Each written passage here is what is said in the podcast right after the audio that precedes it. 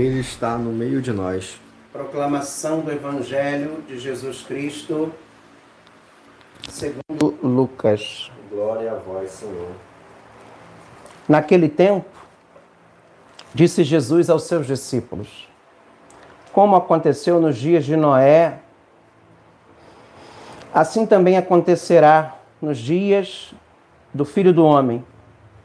Eles comiam, bebiam, casavam, suicidavam em casamento, até o dia em que Noé entrou na arca. Então chegou o dilúvio e fez morrer todos eles. Acontecerá como nos dias de Ló: comiam, bebiam, compravam, vendiam, plantavam e construíam. Mas no dia em que Ló saiu de Sodoma, Deus fez chover fogo e enxofre do céu e fez morrer todos. O mesmo acontecerá no dia em que o Filho do Homem for revelado. Nesse dia, quem estiver no terraço, não desça para apanhar os bens. Quem estão em casa, em sua casa. E quem estiver nos campos, não volte para trás. Lembrai-vos da mulher de Ló. Quem procura ganhar a sua vida, vai perdê-la. E quem a perde, vai conservá-la. Eu vos digo, Nessa noite, dois entrarão numa casa, um será tomado, o outro será deixado. Duas mulheres estarão moendo juntas, uma será tomada e a outra será deixada. Dois homens estarão no campo, um será levado e o outro será deixado. Os discípulos perguntaram: Senhor, onde acontecerá isso? Jesus respondeu: Onde estiver o cadáver, aí se reunirão os abutres. Palavra da salvação. Glória a vós, Senhor. Chegou um, deve ter vindo aí, Juca, um envelope também, não veio? Uma carta para mim. Oi? Põe lá no meu quarto, isso é, é uma cartinha que eu recebi agora. Uma pessoa que estava. De vez em quando eu recebo cartas, leio, respondo cartas ainda escritas à mão. E Deixa eu só focar aqui no Evangelho de hoje, na leitura de hoje. Hoje estamos celebrando a sexta-feira da trigésima. Com Deus, Juca. Obrigado, tá? A, a, a sexta-feira da trigésima segunda semana do Tempo Comum. O dia 244. Amanhã completamos 245 dias nessa nesse grande retiro espiritual que é esse tempo de quarentena, nesse tempo de doença global. Então, estamos aí dia após dia lendo a palavra de Deus, refletindo a palavra de Deus, orando a palavra de Deus ou rezando a palavra de Deus. Estamos nesse combate da oração. Ora com saúde, ora com enfermidades, é, ora com facilidades, ora com dificuldades, enfim, do jeito que a vida se apresenta a nós. Como dizia São Paulo, orai sem cessar em todas as circunstâncias. Orai sem cessar. E, gente, não é orar de uma maneira formal. Não é orar esperando que Deus faça aquilo que a gente quer que Ele faça. Mas orar entregando nas mãos dele todas as nossas dificuldades, os nossos problemas. Orar é um ato de entrega, de confiança do nosso coração nas mãos do Senhor.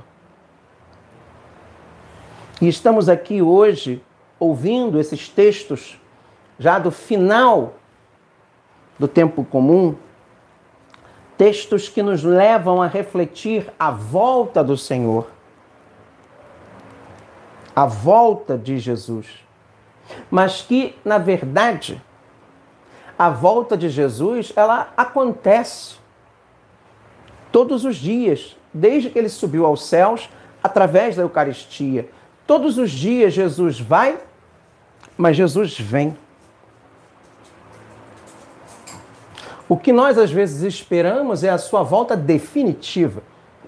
Chamamos de parousia. Mas a todos os dias Jesus vem. E aí, essas perguntas que ele nos faz, ele nos faz para cada dia que ele vem até nós pela Eucaristia. Ele nos pergunta aqui hoje: o que, que é aquilo, gente? Estão pegando fogo. A nossa vela ali chegou a pegar fogo lá. Mostra lá, Xandico. O fogo pegou, chegou a pegar fogo ali. As coisas que acontecem aqui na nossa capela, né? Ó. Mas é o vento aqui do. Alexandre, vira esse. A gente tem que colocar, por causa do meu problema, um ventilador ligado, virado para a parede. Não, não, vira mais pro lado do, da roupa ali. Isso, não, mais para cá, aí. É, nós temos que colocar um ventilador e a janela aberta por uma questão de circulação de ar. Então é claro que ali foi o vento que bateu né, no meio da nossa é, é, na nossa vela. Mas o jeito que acontecem para, é, paroideli, para, como é que, é que o Fabinho fala? Paro, para, paraude, paraude, paradoulias. Acho que é isso. Parado, parado.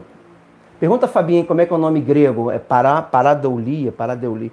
Ele, vai, ele escreve assim que ele vai te, te mandar. Não sei se ele está acompanhando a missa agora, né? Mas é, o nome, para ele me explicar o nome direitinho do, do fenômeno.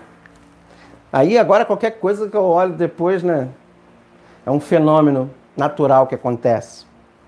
Mas voltando aqui, o que Jesus está nos dizendo é que o que aconteceu nos tempos de Noé, o que aconteceu nos tempos de Ló, o que aconteceu nos próprios tempos dele, o que aconteceu no decorrer da nossa história, acontece hoje.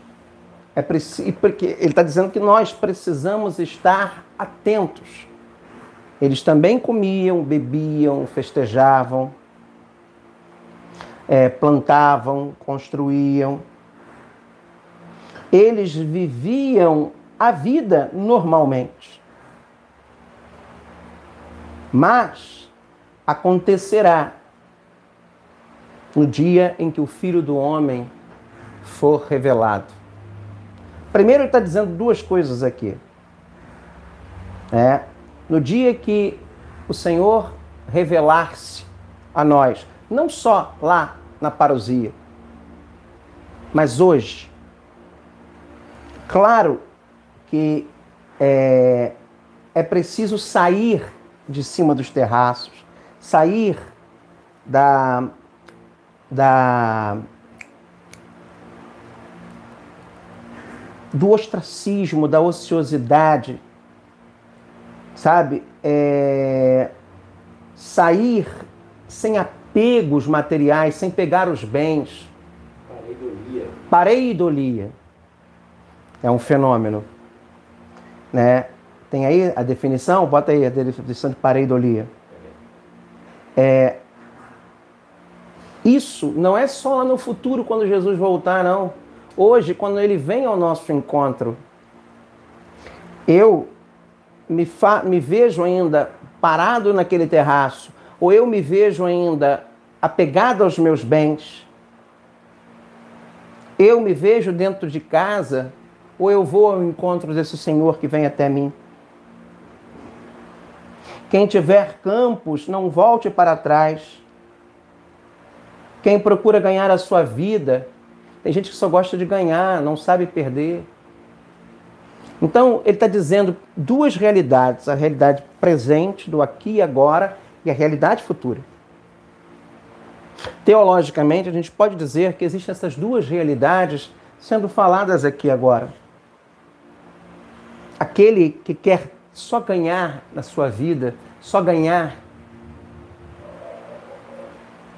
é preciso aprender a perder, a saber lidar com a derrota.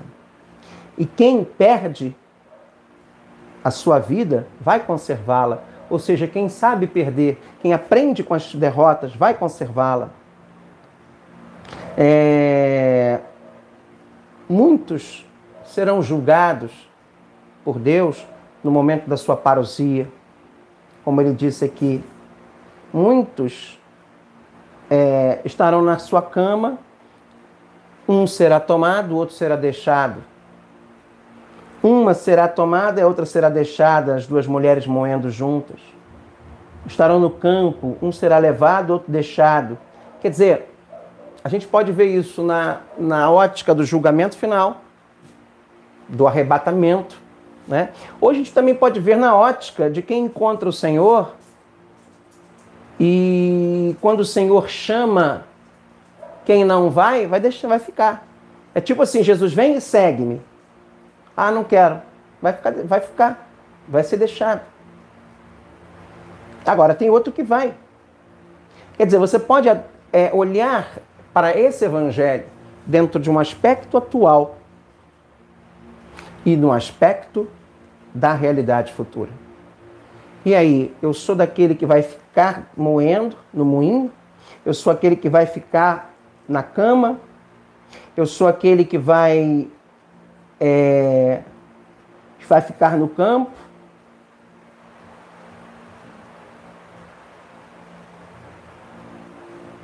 Porque quando ele fala aqui de uma frase até meio dura, né? Onde estiver o cadáver, aí estarão os abutres. Porque quem fica parado, o que, que acontece, Alexandre? A água quando para? Quando a água fica parada. água parada faz o que, Alexandre? Exatamente. E quando apodrece, aparece o quê? Os abutres. A, a água parada apodrece como um corpo parado. E corpo parado apodrece, e aí o que, que reúne em torno deles? Abutres, bichos. Então o que Jesus está falando aqui, ele pode ser olhado nessas duas dimensões. E é importante a gente ver isso. Muito me alegrei, Senhora, diz São João, por ter encontrado alguns dos teus filhos que caminham, que caminham conforme a verdade. E eu te peço que não te esteja escrevendo a respeito de, de um novo mandamento, pois trata-se daquele que temos desde o início. Amemo-nos uns aos outros, e amar consiste no seguinte: em viver conforme os seus mandamentos. Este é o meu este é o mandamento que ouvistes desde o início para guiar o vosso proceder. Aconteça que se lhe espalharam pelo mundo muitos sedu... mundo, pelo mundo muitos sedutores que não confessam a Jesus Cristo encarnado. Aí está o sedutor, o anticristo. Tomai cuidado. Gente, deixa eu dizer uma coisa aqui que eu acho importante. Cuidado com as pessoas que se preocupam em falar das outras. Quando eu conheço uma pessoa que me manda um vídeo que me manda um áudio, que me manda uma coisa, que me fala pessoalmente de fulano, eu sei muito mais sobre essa pessoa do que sobre o fulano que ela está falando, ou a fulana que ela está falando. Porque se ela é capaz de falar daquela pessoa, ela é capaz de falar de você. Então, a gente tem que ter muito cuidado, porque nem sempre as pessoas falam com caridade, com amor. E São Paulo, quando, São, São João, quando fala de amor aqui, ele fala exatamente sobre o quê? Sobre a ótica do amor que ouvimos desde o princípio. Do amor, caridade. É, não do amor falso do anticristo. O amor que engana, que seduz e depois introjecta o ódio, a raiva, o ciúme a inveja. Não se esqueça que às vezes a inveja, a traição, ela acontece em nome de quê? De um amor. Não de um verdadeiro amor. Mas de um amor imaturo, um amor de, é, débil, é, defeituoso, que precisa passar por uma experiência profunda de amadurecimento. sabe? E cuidado com essas pessoas que se preocupam muito em querer mostrar, em querer passar ou repassar as coisas. É, e isso tem acontecido tanto é, na rede social, na internet, os haters. Eu fico pensando às vezes como se ninguém tivesse defeito. Como se ninguém né, tivesse defeito. Quem julga, quem avalia de uma maneira não caridosa, entendeu? De uma certa maneira trabalha não para Deus. E a gente vê muito isso, né? O ódio, o ódio explícito, o ódio claro, né? a maledicência. Coisas que o próprio São Paulo deixa escrito aqui, falou para a gente semana passada, lembra na carta aos Efésios? Então, é importante a gente tomar esse cuidado, como diz São João. Se não quereis perder o fruto do vosso trabalho, mas sim receber a plena recompensa, todo o que não permanece na doutrina de Cristo, mas passa além, não possui a Deus. Aquele que permanece na doutrina é o que possui o Pai e o Filho. E essa doutrina que ele está falando aqui, a doutrina de que, Alexandre? Do Do amor. Que é o grande mandamento e o grande desafio da gente nesse tempo que nós estamos vivenciando.